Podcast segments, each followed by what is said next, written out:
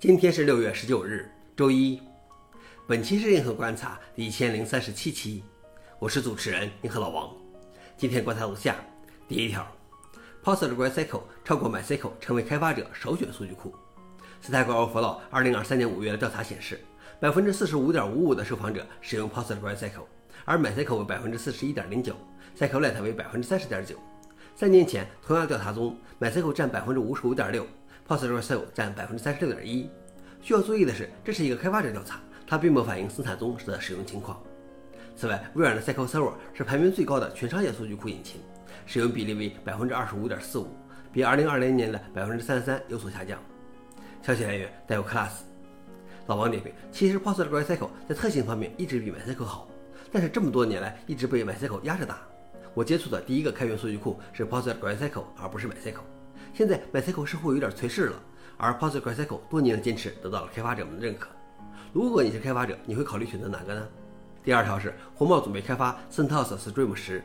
根据红帽工程师分享的 Fedora Enterprise Linux Next ELN 计划，推出 CentOS Stream 十的进程正在进行中，这将最终形成 Red Hat Enterprise Linux Real 十的基础。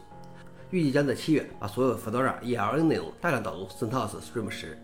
CentOS Stream 的目标是在明年二月的 Fedora 四十之前不与 Fedora 分叉。预计 RHEL 十将在二零二五年发布。消息来源 f o r Linux。老王点评：无论如何，我都觉得红帽放弃 CentOS 的战略是一大败笔。至少这件事可以做得更好。当然，任何决定背后都有其根本利益的驱动。红帽这样做无可厚非，只是如今这个局面可能是他们最初也没有预料到的吧。最后一条是英特尔简化其 CPU 品牌组合。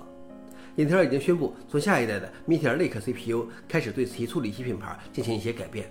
最小的变化是，英特尔的主流 CPU 将失去其 i 字母，从 Core i3、i5、i7、i9 转为更简单的 Core 3、5、7、9。